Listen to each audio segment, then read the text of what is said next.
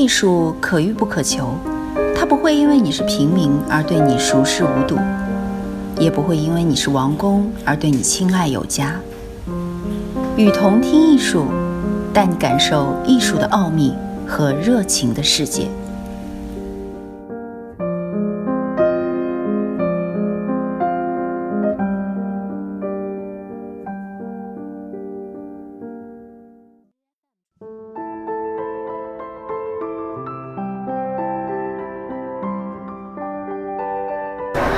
从艺术的角度看设计思维，以情感和想象为特征，富于思想的人类以此认识世界和表现世界，反映了艺术思维与哲学思维的不同特征。艺术与审美的创造活动再造了现实和虚拟了世界，传达着个体的情感与理念。艺术是艺术家知觉、意念、情绪、感觉、直觉等的综合呈现及其产物。在古代，一个艺术家也可能是一个设计师、一个工匠。文艺复兴时期的著名艺术家达芬奇、米开朗基罗都是最好的例子。一，感官盛宴。艺术思维常常体现出幻想、荒言、意识流、浪漫等特征，是形象思维的极致发挥。设计是一种思维，不妨从超越具体功能含义的大概设计来加以解释。设计这个词在当代应用领域越来越广泛，从建筑到广告，从广告到环艺，从环艺到形象。从形象到影视，人人都在声称在做设计。二零零六年的上海双年展主题就是超设计 （Hyper Design），以此说明艺术是设计出来的。广义的设计是谋略，是创意；超设计就是解构设计而再设计。我们每做一件事都要设计。但是光有设想、计划是不行的，必须用设计元素来表达设想和计划，让人们看到的这些视觉元素更加以了解，这才是我们做设计的完整定义。艺术与设计有着内在的、历史的紧密的联系。现今的各种设计活动也是艺术错综结合。如果一定要把艺术同设计区分开来的话，那便是艺术的设想计划更多侧重于精神领域，而设计的设想计划则更多侧重于物质领域。但是，物质和精神能彻底分开吗？美学家费吉尔。强调生理因素的重要性，认为真正的审美感官是视觉和听觉感官。物质化社会的高速发达促进了设计的发展，设计一向强调使用的舒适性、方便性和审美的愉悦性。对于设计使用功能过多强调，形成了设计与艺术的分水岭。但是，人类的一切快乐都源自生物性的快乐，这一点我们在哲学思维中已经谈到了，即感觉的问题。一切的快乐都属于感觉的快乐，使用设计物带来的身体愉悦会很快地转化为精神的快乐。生物性的感觉是不是一种审美呢？生物性的快乐与精神性的快乐区别何在呢？在现代社会，诉诸人的身体感官的设计，堂而皇之的成为生活的主题，奢侈成为人们追求的生活目标。设计使人类的感官享受日益细微化、精致化，反映到艺术上。艺术作品更多的诉诸人的感官，也就是成为了普遍的现象。美学也在翻案，当代艺术在重新确立新的美学观念。当然，艺术不仅仅表现快乐，当代艺术在快乐之外的其他方面的探索，拉开了与设计的距离。当然，还有一部分快乐与设计无关，而与自然有关。例如，清新的空气也可以使得我们身体感到舒适。对于自然的美，视觉享受也会成为我们的快乐源泉。例如，美丽的女子，从听觉、视觉、触觉、嗅觉、味觉享受快乐是无所谓道德的。当然，我们所有的感官会受到精神的强烈影响，精神的伦理与价值观念会限制和引导我们的感官，如会关闭一部分感官的通道，而打开另外的大门。例如，秉持着古希腊全儒主义生活观的苦行僧，则对生活的苛刻就是一例。我们既不能完全沉于生理感官的快乐，也不能排斥生理感官产生的感觉。因此，排除感官的纯理性思考，只有少数哲学家才可以真正的做到。而诗歌和音乐。则是要增强我们的感官。沉溺于物质生活的人们，也要学会沉溺于艺术的生活。如今，没有多少人还愿意像斯宾诺莎那样磨着镜片进行纯粹的哲学思考，或者像尼采那样视女人为天地。设计让我们沉于感官的愉悦。毫无疑问的是，感官灵敏会给我们带来极大的审美快乐。无论是享受设计，还是陶醉自然，欣赏艺术都是如此。因为仅仅通过纯理性来审美，是残缺的审美。大漠孤烟直，长河落日圆，是感官审美。大珠小珠落玉盘。则是听觉感官的审美。二，精神理念。无论是设计还是艺术，精神理念是其思维的支撑。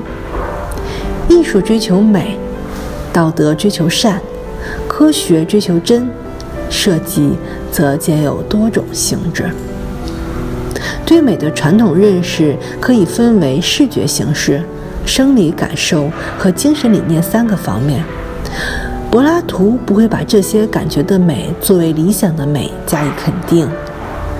传统古典美学中心的精神理性的理念美，在美的精神理念方面，苏格拉底提出了善的概念的和公用标准，柏拉图则相反，认为美不是善。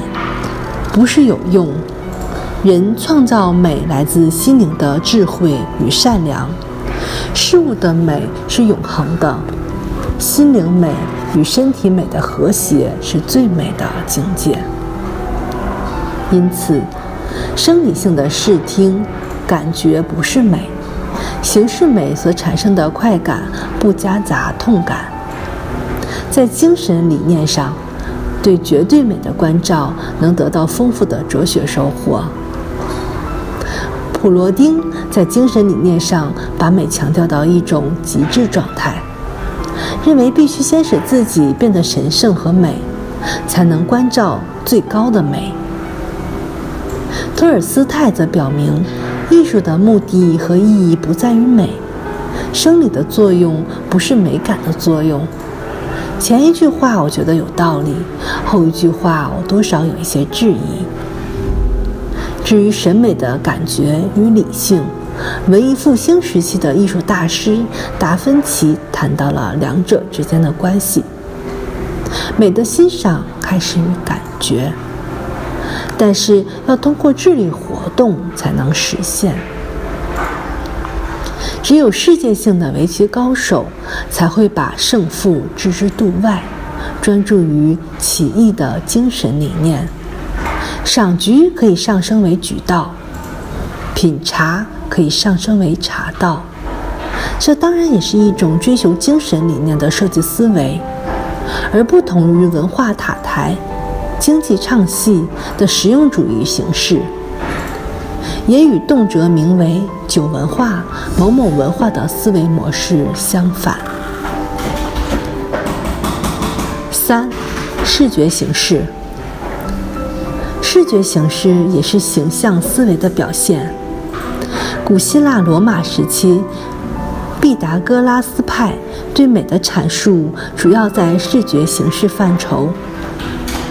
德谟克利特主要集中在内在品质上谈论审美与人的品质关系，例如身体部分的对称和适当的比例，对立因素的和谐，数的关系也因此成为艺术的依据。